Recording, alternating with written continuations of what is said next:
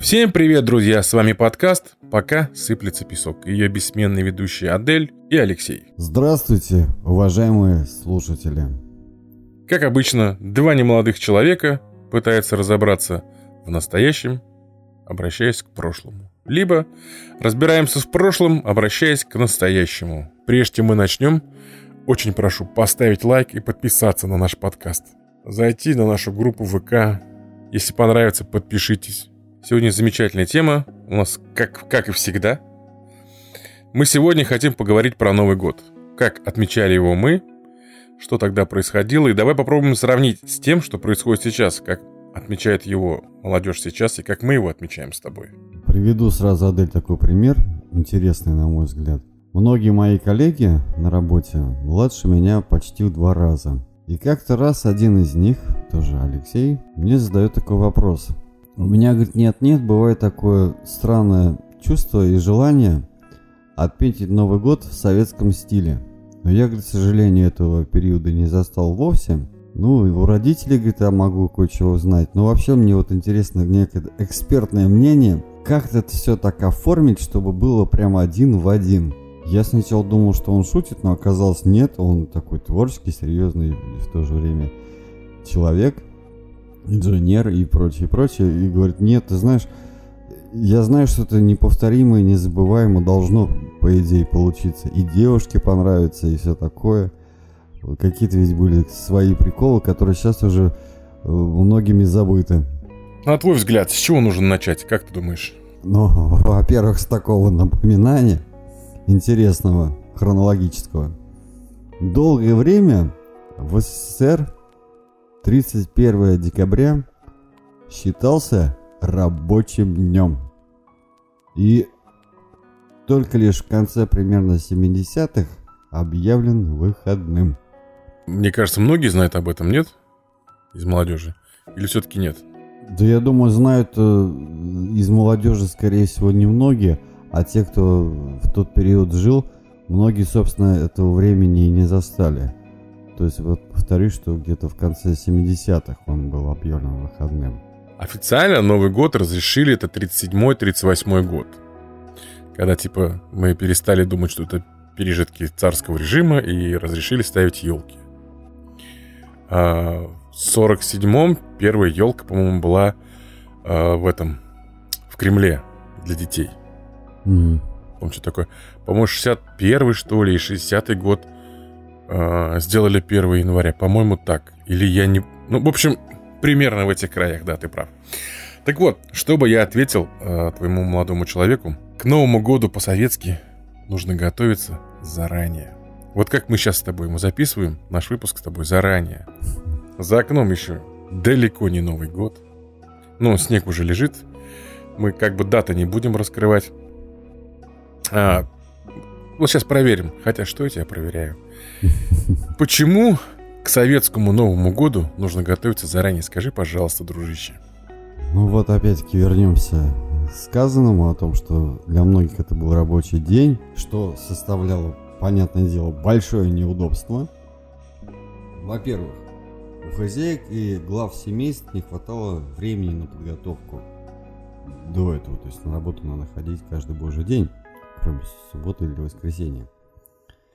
И плюс другой момент, уже нами оговоренный в специальном выпуске. В условиях товарного дефицита закупить все необходимые продукты. Ну и дальше, уже для хозяек. Не меньшая сложность – приготовить из всего этого приобретенного праздничный ужин. В условиях тотального дефицита праздником было уже то, что ты смог что-то достать. Если кто-то из вас хочет отмечать Новый год по-советски, начинайте с ноября доставать и закупать продукты. Конечно, сейчас будет беспроблемно сходить в магазин что-то купить, но тогда, допустим, э, вырвать палку колбасы копченой или там банку каких-нибудь консервированных сардин или чего там еще, там печень трески, это доставалось загоди, потом это все ныкалось.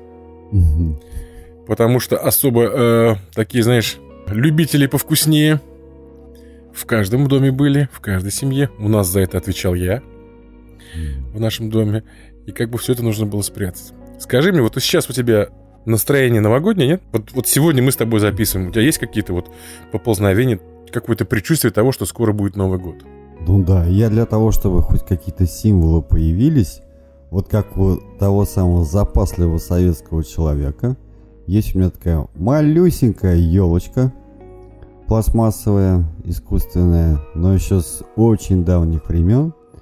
Хотя есть у меня на балконе и крестовина для живой елки, но это подождет, что-то мы потом попозже эту тему затронем.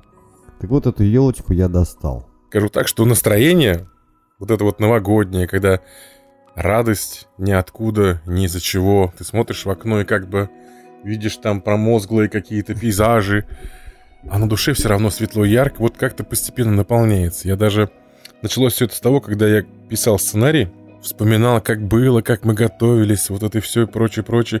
И как ты знаешь, постепенно, постепенно начинает. Хотя до самого Нового года еще очень далеко, и предстоит куча дел куча работы, как обычно у нас с тобой под Новый год. Но это не повод отказываться от новогоднего настроения.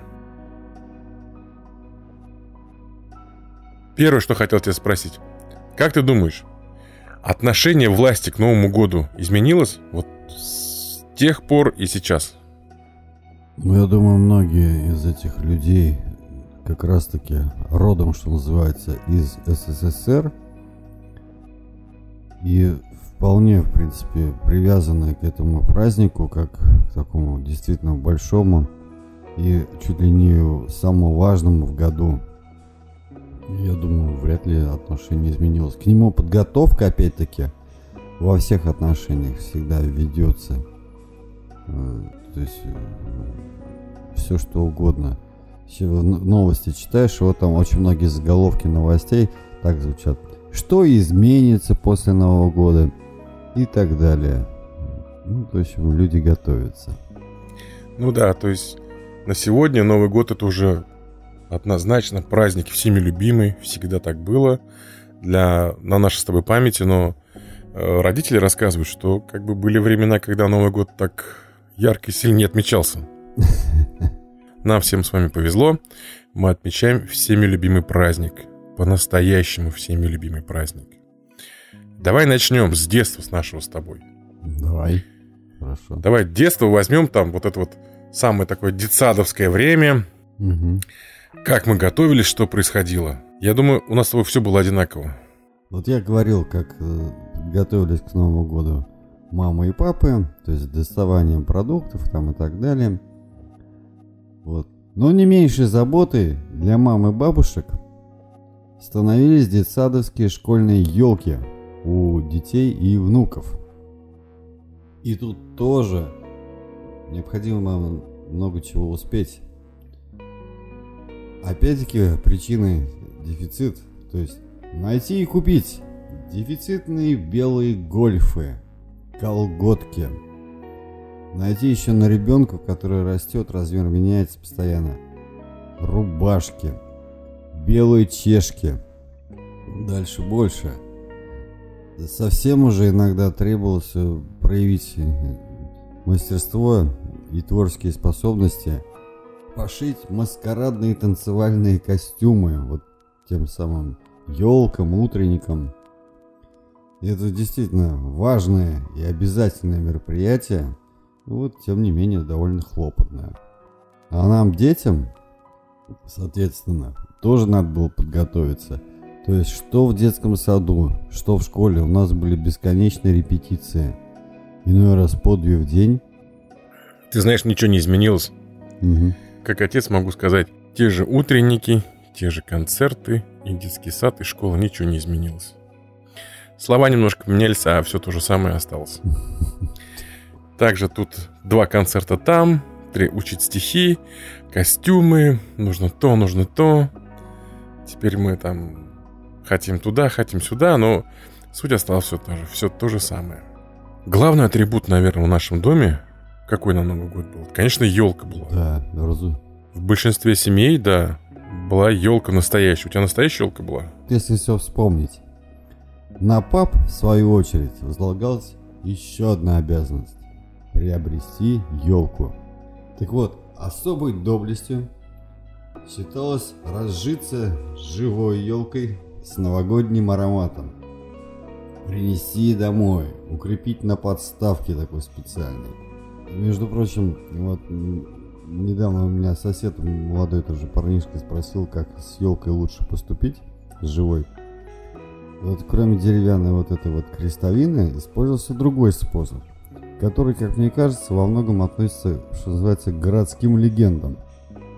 Потому что многие тогда уже начинали переживать за экологию. Не то чтобы зелеными стали, но как-то это и пропагандировалось, что нечего вырубать елки там в огромном множестве под Новый год. И существовало такое мнение, что елку живую нужно укрепить в ведре с песком. А песок этот необходимо поливать из лейки. И якобы, как будто бы, ну вот это я отношу опять-таки к городским легендам, елка не просто стояла как живая и не осыпалась, а могла еще от этого полива в песке пустить корни. И дальше всего-то навсего после праздников. Не надо было ее никуда не выбрасывать, не утилизировать. Нужно было поставить ее куда-нибудь на балкон и также регулярно поливать. И как будто бы, вот такое мнение тем не менее существовало, это могло сохранить ее также живой до следующего года. Потом только надо было вытащить и продолжить в этом же духе. Ну уж это фантастика какая-то. Что-то я про такое вообще не слышал. То, что э, в ведре в песке у нас было зеленое ведро специальное. Угу. И специально в нем такие там штуки вставлялись. И да, она в песке была, и она в песке очень долго хранилась. Я точно помню. Елка стояла вплоть до 23 февраля. Мы ее там на этот праздник убирали. У нас Несколько лет была елка зеленая, живая. Но потом мы купили искусственную елку. И ты знаешь, звучит... Не, не знаю, конечно, тут могут на меня там зрители, а, могут на меня слушатели накинуться, но мне как-то больше понравилась искусственная елка. Объясню почему. А, живая елка при всей своей красоте все-таки имела недостатки. Всегда какой-то бог был, ну, чуть менее красивым, чуть более пышным. Ну, какие-то штуки были. А искусственная елка, конечно, она была со всех сторон ровная, одинаковая. Более того, если тебе что-то не нравилось в елке, да, угу. ты всегда мог там подкрутить, что-то там проволочкой подвязать и, допустим, мы ставили елку в угол, и, значит, вот эти вот э, часть елки, которая обращается к углу, можно было просто не ставить. И переткнуть ее вперед, и елка становилась в два раза пышнее. Так что вот чисто из таких вот э, целей брали искусственную елку. Но опять-таки, вот если проводить параллель э, с настоящим, те елки, которые есть сейчас, и в таком ассортименте, это просто сказка. Э, недавно, ну как, года два назад заходил э, в магазин и ну просто попалась мне вот эта вот выставка елок. Ну, видов 30-40 было точно. Мало того, что размеры, они были все разные. Даже припоминаю, кстати говоря, Адель, такой лайфхак советских времен. Многие на возражение, что да что, мало искусственная елка, где же ее запах? И вот лайфхак заключался в том, что существовал уже тогда освежитель воздуха хвойный. Нужно было его приобрести, стоил он копейки. И вот разбрызгать по квартире. И вот на тебе запах елки присутствовал. Ну нет, есть, я не спорю, есть адепты Нового года, трушные, которые прям вот живая елка и все. То есть, если искусственно, это не настоящий праздник. Во всяком случае, я хорошо помню тот важный момент, что даже в школе нас учили следующему. Мол, какой смысл, товарищи дети, тащить домой и где-то на елочных базарах покупать живые елочки маленькие в квартиру. А их же ведь вырубают совсем молодыми. И вот она же больше уже не вырастет, и все, вы ее выбросите после праздников. И вот что я хорошо помню, что везде, где мы были дальше на елках, то есть в школе, А мы с тобой точно там э, оба обязательно были, только в разные, имеются в виду, не совпадали там по одной же школе каждый раз. В ДК строителей э, была елка.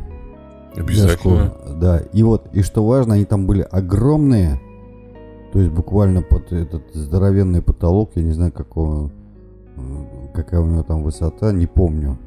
Вот, но действительно. Ну, там метров 10-15 точно были елки. Да. Это были реально живые всегда елки. Как и, кстати говоря, уличные елки на районах. То есть у нас была районная елка, еще была городская елка. И была центральная елка Советского Союза в городе Москве. Как это кремлевская елка, на которую мечтали попасть все. Потому что, во-первых, ходили легенды, какие там подарки – Типа чуть ли там не куски шоколада там отлитые в рост с размер с ребенка раздавали. Во-вторых, там типа мега-шоу. Ну, я... На таких мероприятиях я не был, на кремлевских елках. На городских, на казанских я был. Прошли годы. Э, и ты, и я. Мы сейчас сами работаем на таких елках. Не сказать, что мы с тобой Деда Морозы. Хотя из нас бы получились бы замечательные Деда Морозы. Вот. Э, например, я вот там, может быть, выпендриваюсь, но вот работал на создании новогодних спектаклей. Я думал, ты работал не единожды на съемках новогодних мероприятий и прочего, и прочего. И я могу сказать, что новогодняя программа, по крайней мере, в нашем городе, где мы с тобой работаем, стала еще лучше, еще краше. То есть это тот самый момент, когда вот это тепло восприятие прошлого меркнет перед тем, что происходит сейчас у детей. Сейчас э, я сам вижу, когда хорошая, достойная программа, э, неважно где, приходят дети с родителями, и теперь уже и взрослые, и дети стоят, открывшиеся, а, стоят открыв рот и наблюдая за происходящим, какие сейчас технологии используют, как, какие шоу-программы, свет и видео и прочее, прочее наполнение. Теперь и взрослые уже такие, качающие головами. Да, да, это очень круто, это очень здорово. О, ну да. То есть благодаря своей работе видеооператора я уже который Новый год, по-моему, третий, если не четвертый, провожу на работе. И не абы где, а на нашей городской елке видеооператором. То есть в мои обязанности входит транслировать на экраны происходящее на сцене. Народу приезжает огромное количество.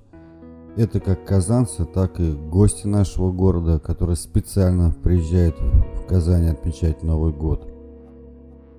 И действительно там огромное количество детей приводят. Мамы, папы, бабушки, дедушки. Буквально некоторые приходят для того, чтобы э, не сам, может быть, непосредственно момент Нового года там отметить, а с самого начала вот сводить э, детей, где-то покататься с горок там и так далее, посмотреть на эту огромную украшенную елку. Но некоторые, где-то процентов, наверное, 70 все-таки моложе людей, это начиная от студентов старших средних курсов и заканчивающего более возрастными людьми. Они даже с семьей многие приходят отметить непосредственно Новый год. Вот, я думаю, сейчас ты мне подтвердишь мои слова. А когда мы были молодыми, такого не было. Дело в том, что сейчас вот эти в нашем городе на новогодней елке можно отметить Новый год на улице, в компании веселых, замечательных людей, под замечательную шоу-программу. И это не какие-то шабашники, второкурсники из э, там недоучки из э, Института культуры или там э, из педагогики, двоечники, которые отрабатывают какие-то... Это реальные артисты. Елка сейчас Казанская центральная популярна настолько, что движение вокруг нее перекрывают, потому что желающих приехать туда огромное количество и парковочных мест просто не хватает. Так что, друзья, приезжайте к нам в гости на Новый год – может быть, еще с нами подкаст вместе запишем. Будем очень рады. Я уверен, вам понравится у нас. Только забивайте отеле заранее, потому что огромное количество гостей. И это все мы рассказывали к чему? К тому, что сейчас стало гораздо лучше, чем то, когда отмечали мы. Да, в наши года были елки, водили хороводы, но это были бедные городские елки. Бедные, наверное, так сказано. Ну, это по сравнению с тем, что происходит сейчас.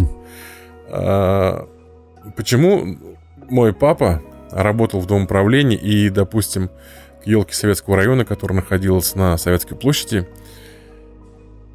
а, проводили электричество там, что-то как-то делали. И вот там была всегда будка такая дежурная электриков. И мы когда ходили с родителями гулять на вот эту елку, он, можно было вместе с папой зайти вот в эту будку. И я видел, что там происходит, какие люди там сидят. Там работяги, электрики. Ну, представляешь, сидят люди.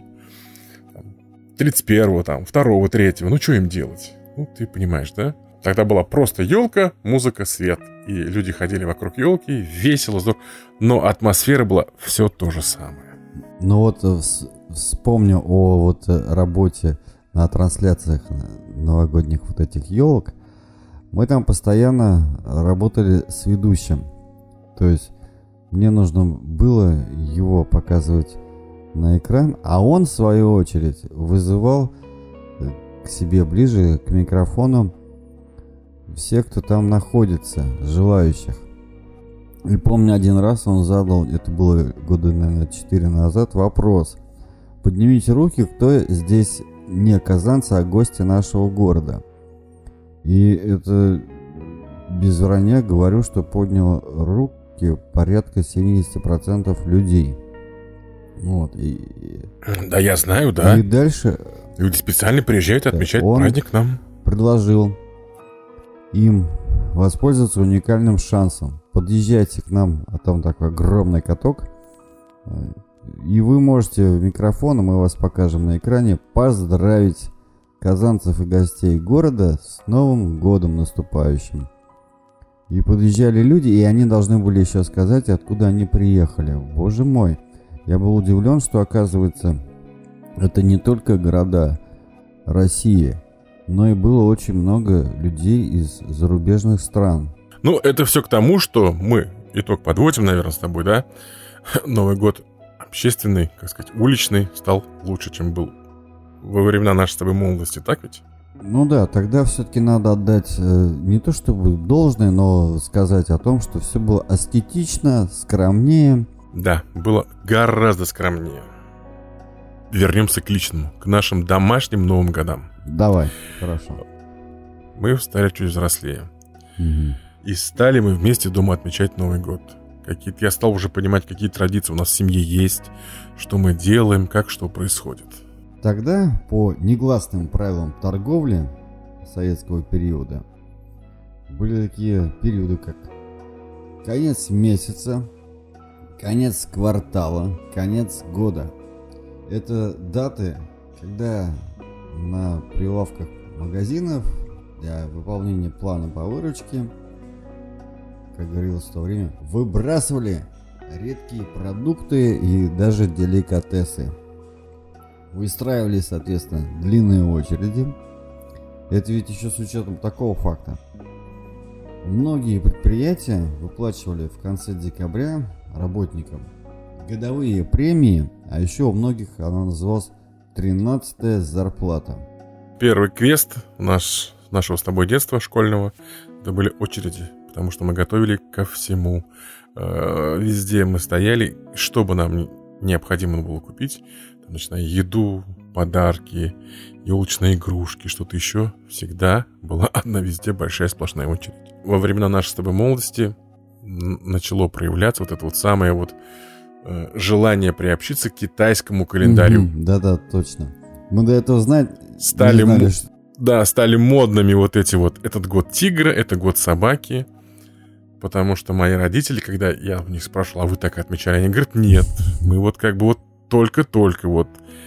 И вот, значит, этот, если год тигра, нужно, значит, нам что-то такое год петуха нужно обязательно там курицу готовить. В общем, вот это вот вся ерундистика. А, одеваться нужно.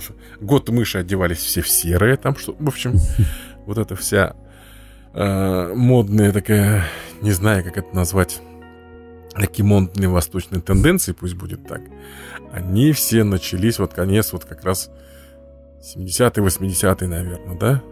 Я вот, кстати, хорошо помню, откуда я это... Значит, мы как-то раз сделали в школе, в классе, наверное, в восьмом, стенгазету, и мы взяли за основу вот как раз-таки рубрики подобные из газет, как за рубежом отмечается Новый год, и в чем отличие от нашего, и все такое. И вот как раз-таки вот эти все китайские Новые годы уже дальше, а в 90-е, когда вот эта вся тема пошла гороскопов по телевизору, это было особенным каким-то бзиком. Было модно, и все увлекались этим. Мужская часть заботилась о том, чтобы достать что-то покрепче. Само собой, шампанское обязательно. Ну, это даже мамы, так сказать, понимали, что бутылочка шампанского должна быть на столе. Все-таки это праздник, и нужно было стрельнуть. Угу. Всякие рецепты э, мамы собирали на работе. Все это меню Нового года готовилось заранее, все это закупалось. Я помню, если холодильник забивался настолько, что куски мяса клались в сумку и за окно вывешивались. Потому что не хватало места в холодильнике. Но вывешивали там в два пакета, потому что злые вороны могли проклевать.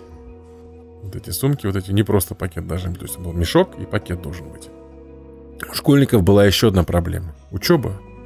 То есть это было конец полугодия, и нужно было иметь хорошие оценки.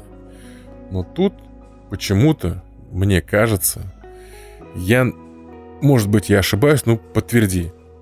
Вот это полугодие, эта четверть была самая легкая и самая простая.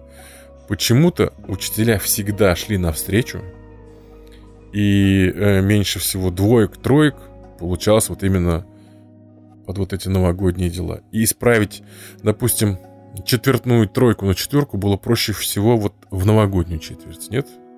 Ну, не то, что я не помню, я просто э, вот отдаю себе отчет о том, что какой-то такой странной лояльности учителей я что-то, ну, честно говоря, не припоминаю. Не, да? Или это просто мне кажется? Как... Я просто вспоминал, что мы делали в школе. Да, вот а, мне нужно было Новый год встретить без строек. Там, допустим, вот у меня была проблема с русским языком все-таки татарский мальчуган, пишу плохо, с ошибками. И вот Новый год нужно было встретить обязательно без тройки. Я как-то раз-раз, и мне хоп, и поставили. И я как-то, как бы, и все? Ну, это все? Да-да, все, у тебя четыре, все, иди. И как-то мне это сохранилось. Ну ладно, давай пропустим этот момент. Давай про семейные традиции и традиции в целом. Первая основная традиция Э, в Советском Союзе это была слушать речь руководителя на Новый год. Ее начал Леонид Ильич Брежнев. Не помню в каком году. Он первый, кто поздравил по телевизору советских людей с Новым годом. И потом уже каждый год каждый руководитель поздравлял население с Новым годом. И всегда за 5 минут до Нового года, за 5 или за 10, я уж сейчас не помню, всегда все включали телевизор и слушали, что скажет наш руководитель.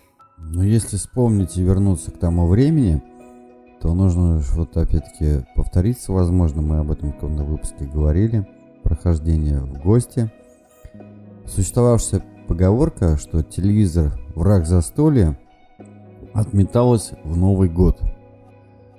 По множеству причин. Вот одна из них за новогодний стол было принято присаживаться достаточно рано.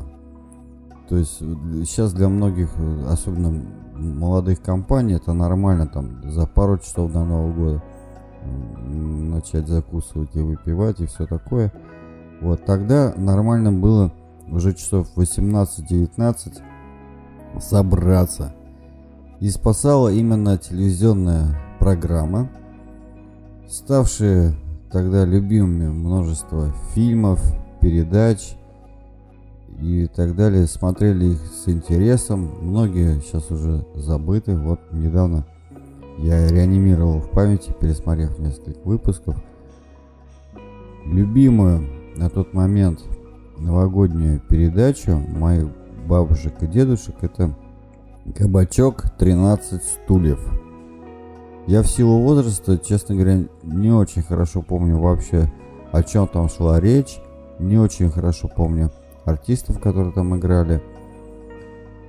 И все прочее. И юмор там не очень мне был понятен в ту пору. Но вот я посвятил недавно этому целый вечер, пересмотрел. Ну, «Кабачок 13 стульев» очень ценился среди наших родителей. Хотя, если честно, я тоже смотрел. Я не смог досмотреть выпуск до конца. Я, если честно, я понимаю, что это замечательные актеры, замечательные там... Не смог я все это досмотреть. Не знаю почему, мне почему-то вообще не зашло. Ни юмор, ни подача, ни тема, в общем, как-то мне не понравилось. Но тем не менее, да, мы подошли к еще одной традиции, которая была в Советском Союзе. Это просмотр телевидения. Конкретно обязательной традицией была просмотр фильма «Ирония судьбы» или «С легким паром». Надо отметить, что многие до сих пор смотрят этот фильм 31 числа. Не знаю, у меня дети все время, что опять это кино? Почему одно и то же кино еще по двум программам начинается? Вот как ему объяснить? Никак ему не объяснить. Вот вырастешь, ты сам все поймешь. Надо ведь еще э, припомнить такой момент, что в тот период советский можно отнести целый ряд фильмов к новогодним. Вот их сто процентов показывали в эти дни. Это такие фильмы, как «Кавказская пленница», «Бриллиантовая рука», «Операция И» и «Приключения Шурика», также «Белое солнце пустыни», ну и, естественно, «Ирония судьбы» или «С легким паром», и который, кстати говоря, в период правления СССР Горбачевым отменили ввиду ведущейся борьбы с пьянством. И тогда его не показали, и многие, помню, это дело так обсуждали. Как, мол, так? Такая великая традиция, и тут раз, и нет. Последней традицией была новогодний стол. Всегда и в Советском Союзе считалось обязательным обильный стол. Никогда не было такого, что вот там одно блюдо или один салат обязательно должно быть завалено все. Да. В большинстве случаев это все не, некоторые блюда даже не притрагивались. Они все те рассовывались по холодильникам, по балконам. Антресоли. Но стол, да-да-да, но стол должен был быть завален просто. Это была обязательная традиция. Ну, как на Новый год, что, один салат, что ли, будет там, или что там, одна курица? Нет, надо то, все, пятое, десятое, да. Из обязательных, насколько я могу судить, салат оливье, угу. э, селедка по шубой, угу два таких вот обязательно. Из горячего это пельмени, которые люди лепили сами. Это очень трудно поверить поколению, которое живет сейчас. Тогда купить пельмени было нельзя. Они не продавались. Никаких. И тесто не продавалось. И фарш не продавался. Понимаете? То есть тогда пельмени это было блюдо, которое нужно было готовить самим всей семьей. И нельзя было его купить. Не... В полуфабрикаты тесто, оно продавалось вот в этих кулинариях, но оно было дрожжевое, и для пельменей оно не подходило. Нет, нет, абсолютно верно. То есть, вот если включить воспоминания,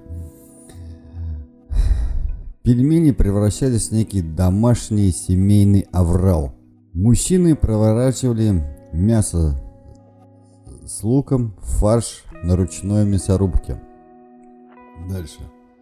А особо женского пола проявляли ловкость в их ручной лепке, аж сотнями.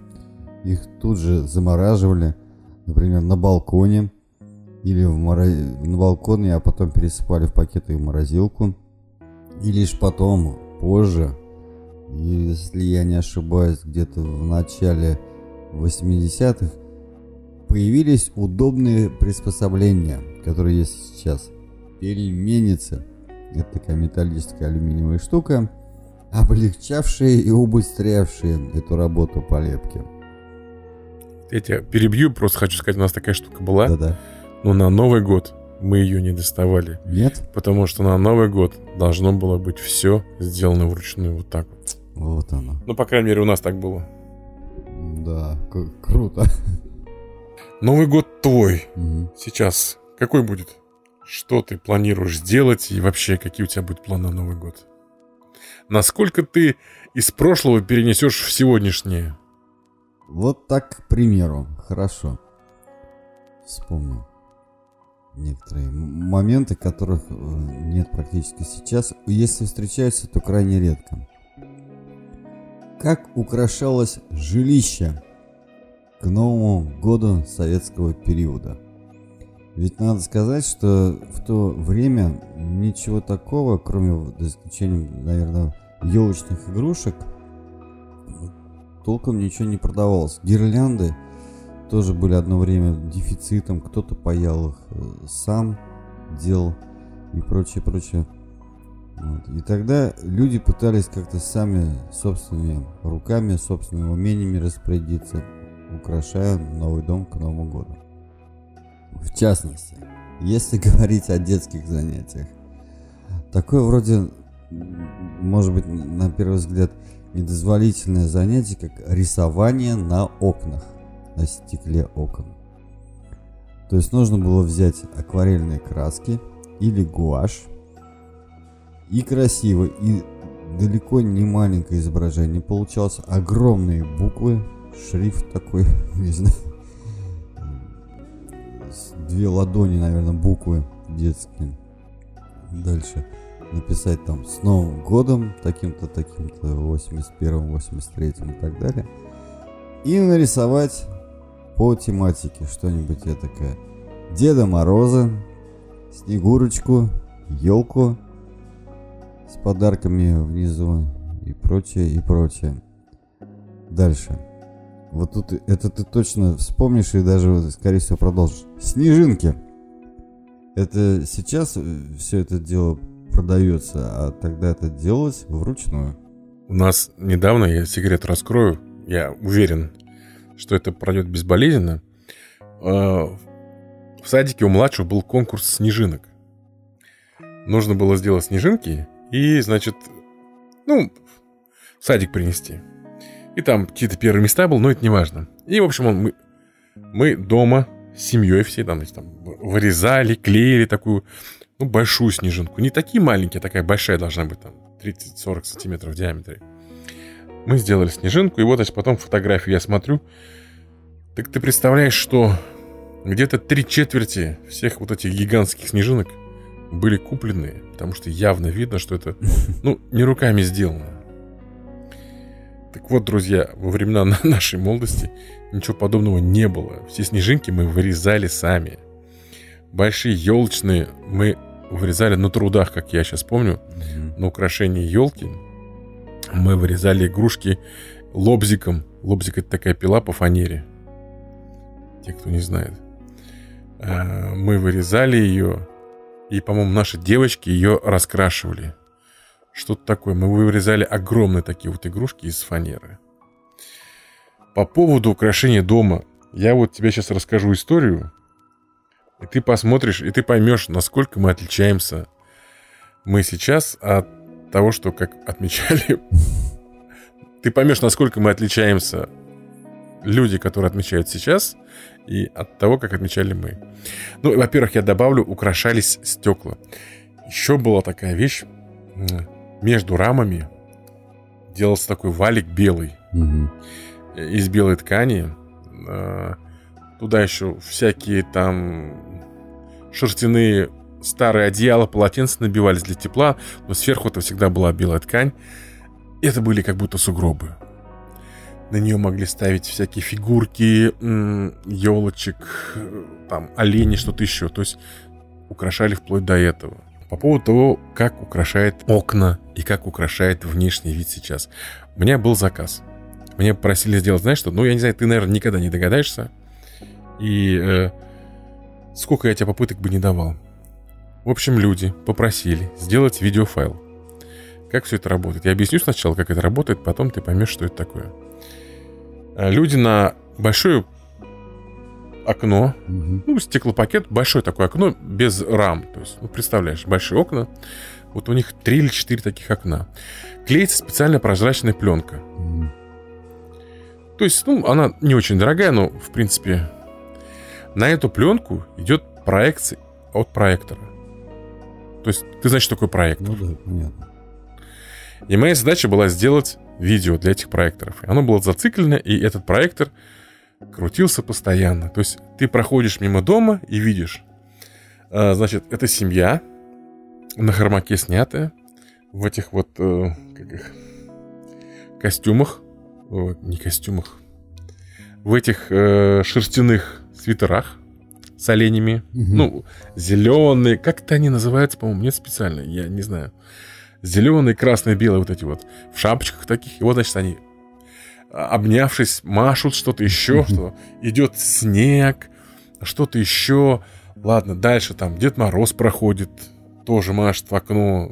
То есть, как будто люди в окно смотрят на улицу, представляешь? Вот я делал вот такие вещи. Вернее, как делал? Делаю.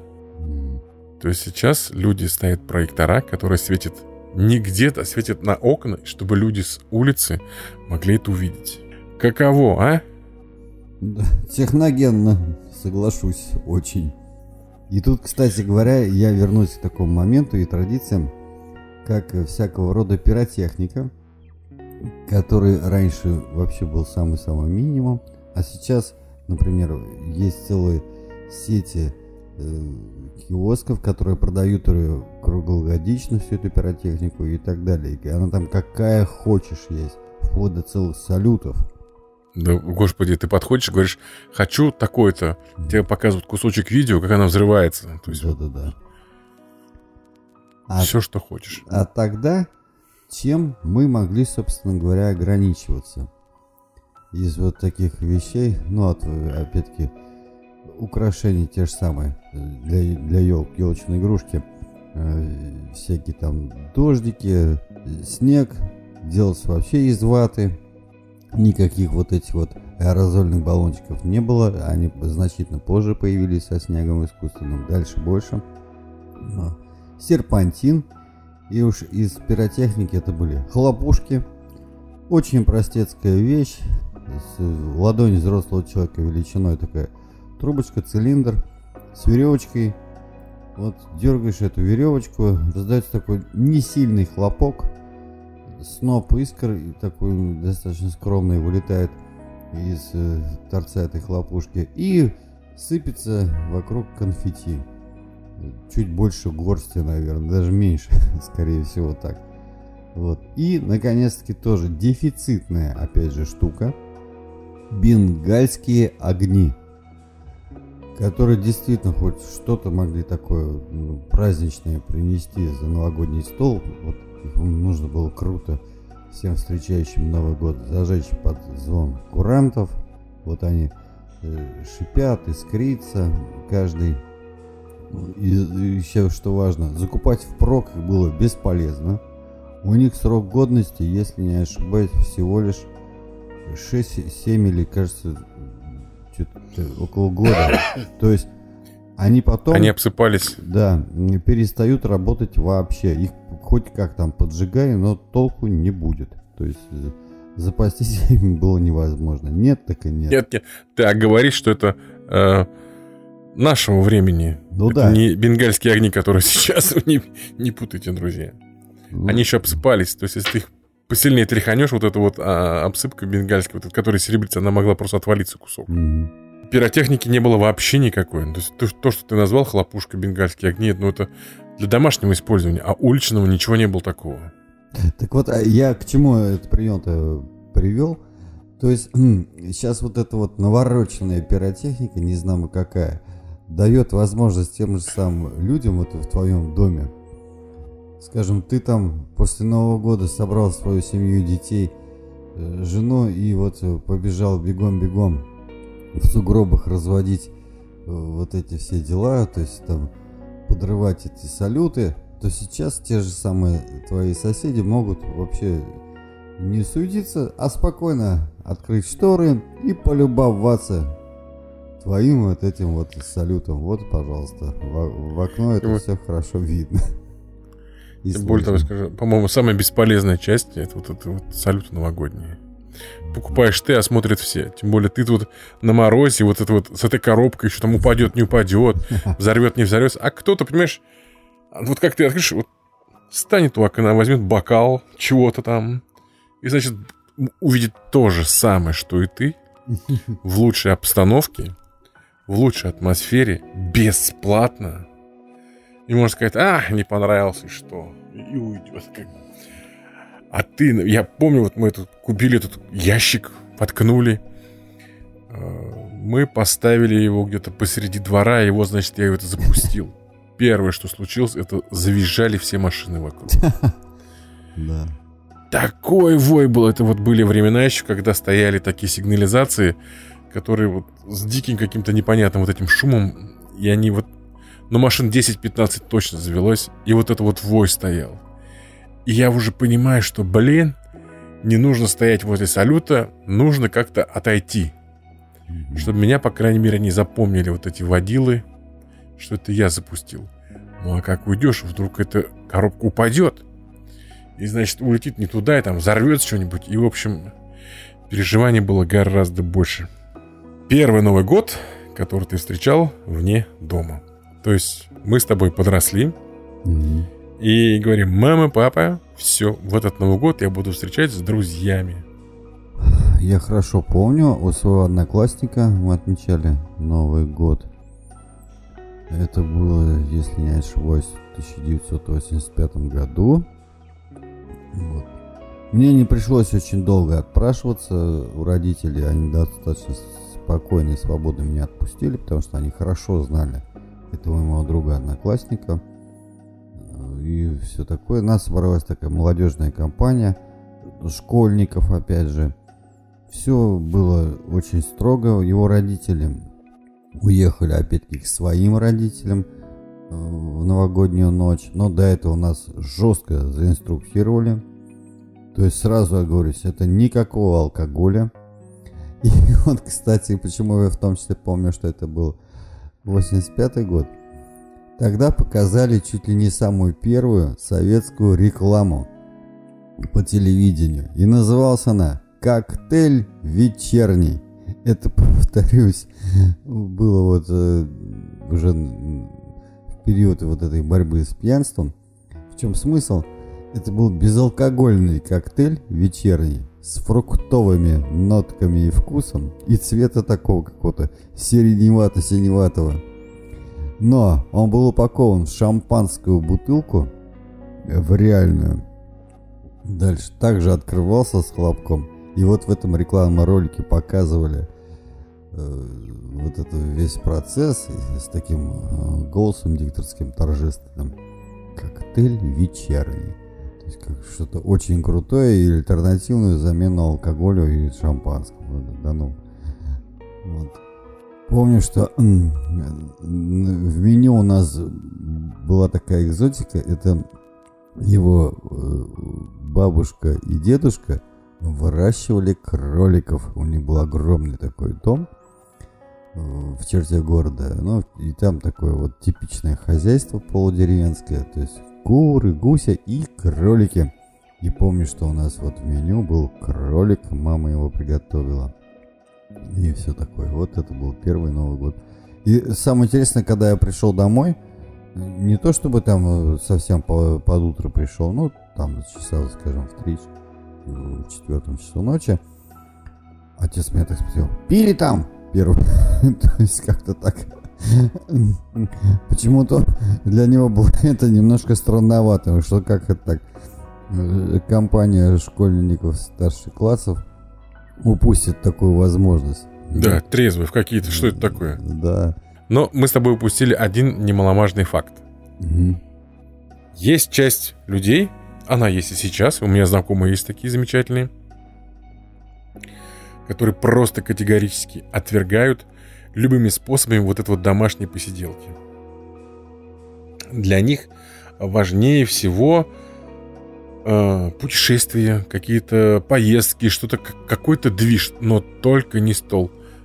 э, они всегда говорят, нам эта обжираловка не нужна.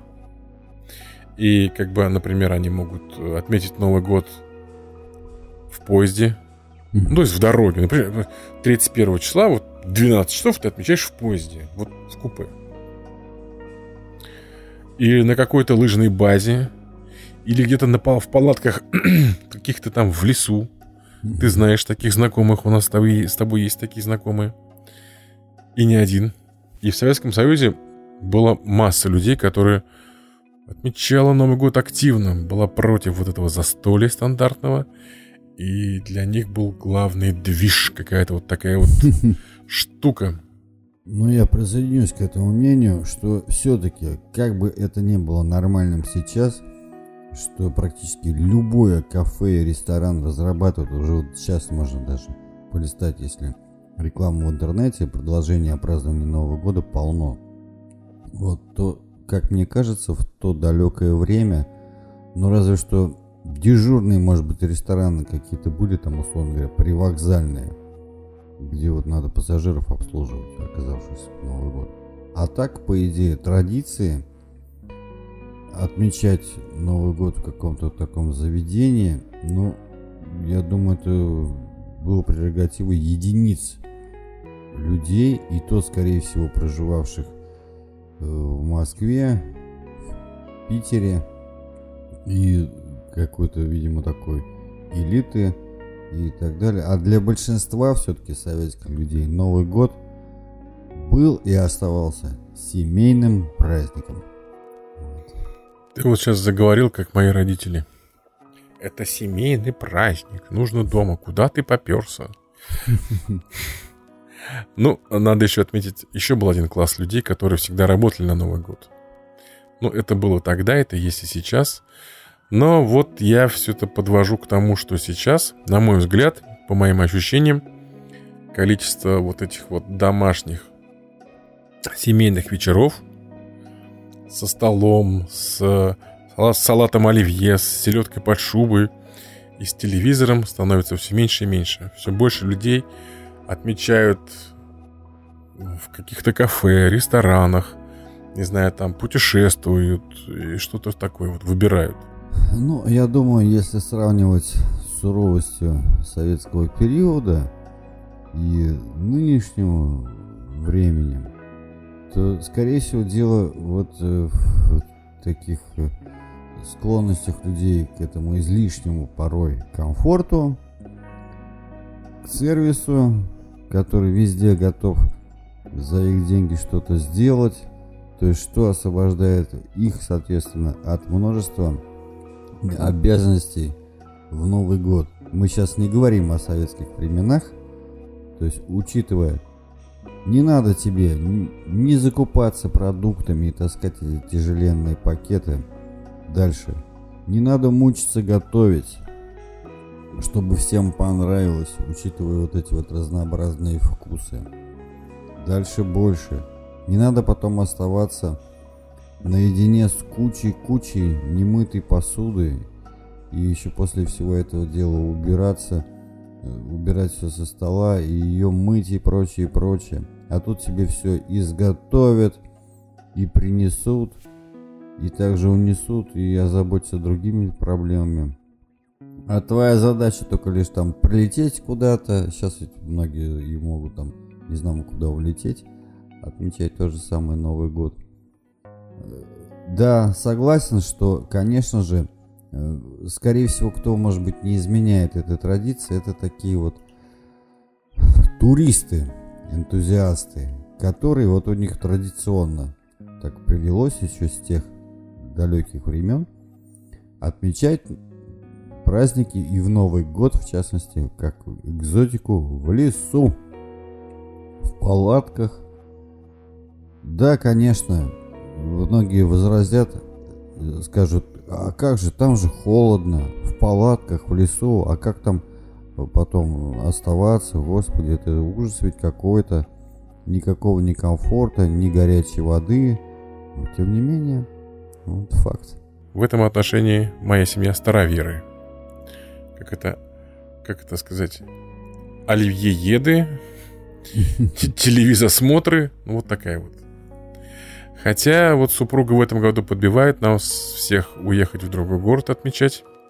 Ну, посмотрим, что получится. Дети против. Дети хотят остаться. Думаю, вот, отмечать как все. Ёлка, младший вот. А мне говорит, мы уедем, а Дед Мороз куда подарки привезет? Он же не, он же не знает, куда я уеду. Я не поеду, да, мне подарок не привезу. Ну а куда, куда? Вот уедешь, а все, и подарок-то что? Кому-нибудь отдадут? Вот такие вот дела. Друзья, очень интересно, какие у вас планы на Новый год? Что планируете делать? Хорошо, что ты, Адель, вспомнил про это дело, потому что у меня есть вот отдельный пунктик, я очень хорошо его помню. Надо сказать, что вот будучи маленьким, ну где-то лет до 9, я до самого э, наступления Нового года, то есть до боя курантов, не выдерживал за столом со взрослыми. Не уснув. Но, впрочем, спал, и, как многие, наверное, советские дети, полный надежд, что утром подойдешь к елке, разроешь тот самый снег из ваты и обнаружишь те самые подарки, что принес Дед Мороз. Да, еще обращаюсь к зрителям, друзья. Напишите, пожалуйста, какие у вас были традиции. Что вот именно в вашей семье такого необычного, какие вот новогодние традиции передавались, так сказать, из рук в руки, из уст в уста. Очень интересно послушать.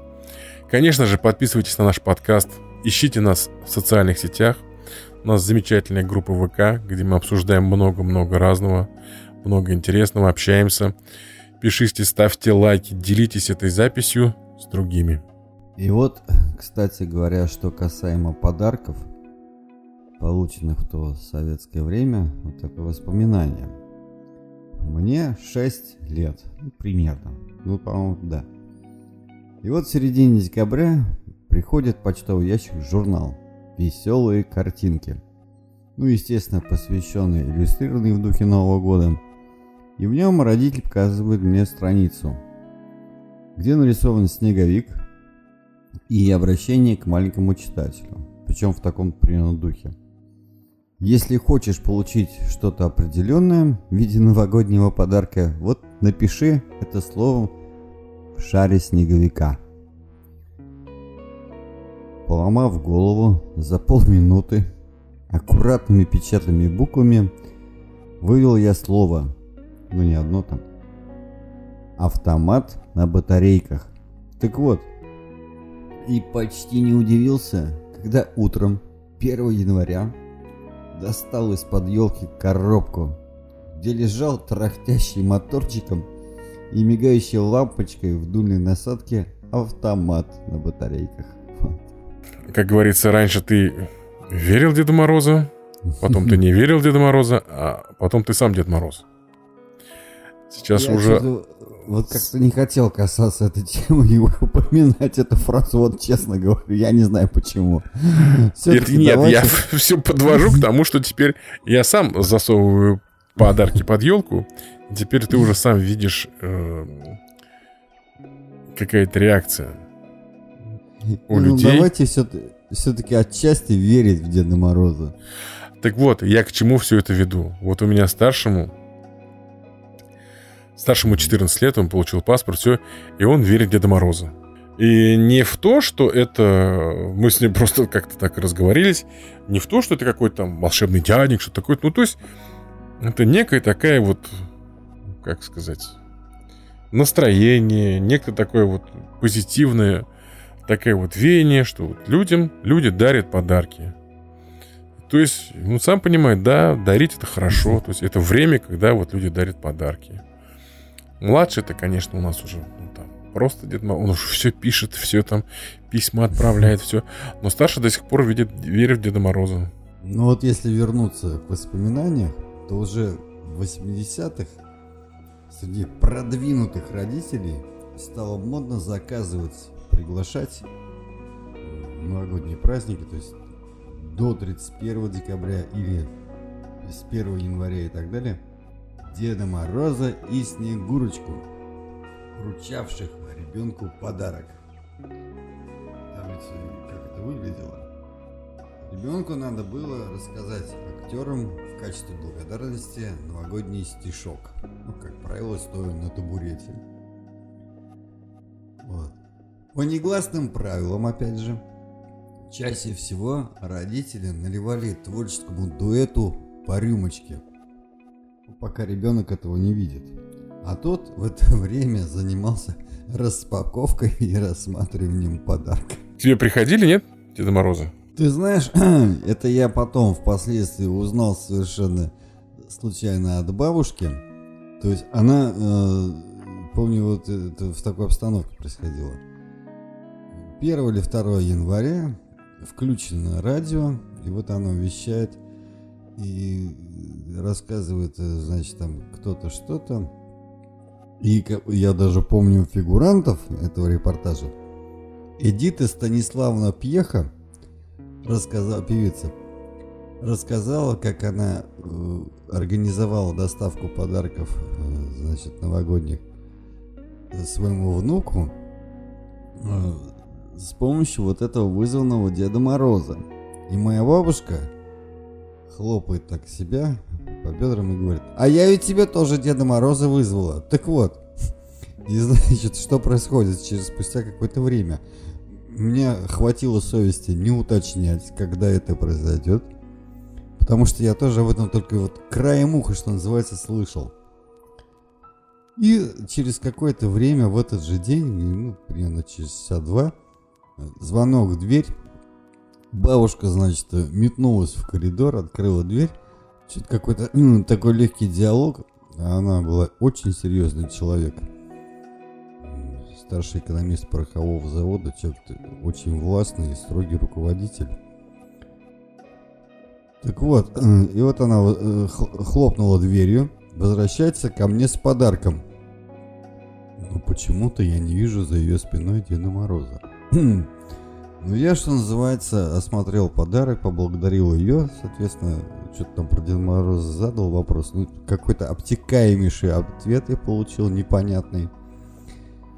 И выяснил это спустя много-много лет. Да, вот что вот, случилось-то? Да вот слушай. Вот только что я сказал про негласную традицию наливать творческому дуэту по рюмочке. Там рюмочка, рюмочка здесь. Спустя много-много лет я у нее об этом спросил. Я говорю, а что случилось тогда вот в тот Новый год с Дедом Морозом? Она так отреагировала совершенно спокойно. Она сказала, ты бы видел, какой он пьяный прибыл уже. Я решил его на порог не пускать.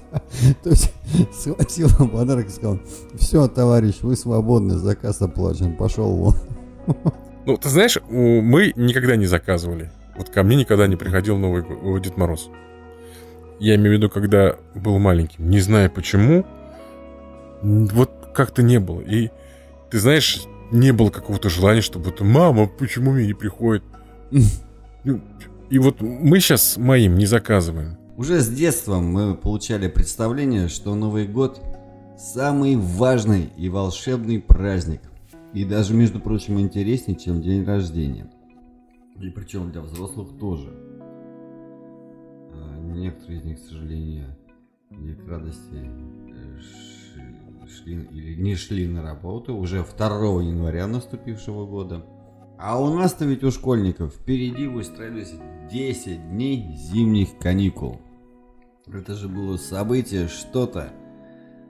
Дворовый хоккей, лыжные прогулки. Помню, мы ходили туда за территорию аэропорта на овраге кататься как с горок. Санки, коньки. А и другой момент, если холодно или там, скажем, настроение дома посидеть. Множество интересных фильмов и мультфильмов по телевизору. Тогда как раз вот я хорошо помню, Капитана Врунгеля показывали. Мультипликационный сериал. По несколько серий, причем в каждом выпуске. Вот теперь я готов, собственно, финалиться пожелать... Давай я тоже воткну то, что замечательные каникулы еще были тем, то, что было куча мероприятий, елок, всяких выставок. И на все это э, папам, мамам давали билеты на заводе, на фабриках, что вот сходите на елку, где там раздавали подарки. И зимние каникулы были всегда насыщены тем, что ты э, ходил по... Ну, как правило, мама работала на одном заводе, папа на другом. От каждого завода давали подарки, от каждого завода было поздравление. Его, значит, ты с одного на другое.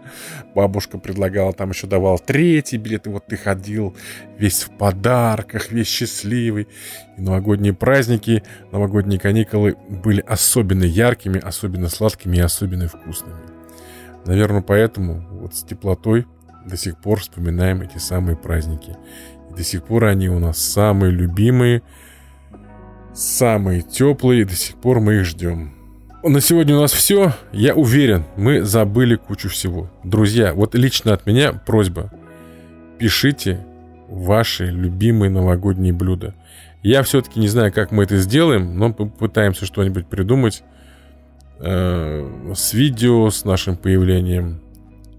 Чтобы можно было нас не только слушать, но и видеть. И, может быть, что-нибудь с Алексеем приготовим. Он-то у нас кулинар знатный. Я так на подхвате. Но тем не менее, друзья, группа ВК «Пока сыплется песок». Подпишитесь, заодно поставьте лайк. Э, будем очень признательны репосту. Мы действительно очень рады тому, что вы посмотрите наш этот выпуск про наступающий Новый год. И в случае, особенно если вам этот выпуск понравится, вы поделитесь им с вашими друзьями и знакомыми. Особенно с теми, кому эта тема будет любопытна, поскольку они в силу хронологии не застали периоды вот этого советского и не совсем не представляют, как отмечался Новый год в то время и прочие, прочие, вот эти все подробности.